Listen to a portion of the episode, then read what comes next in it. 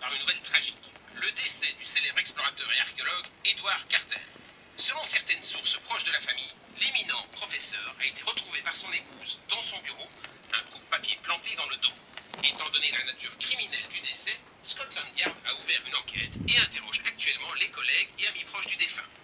Cet après-midi, l'université d'Oxford observera une minute de silence en hommage à l'un de ses plus illustres représentants.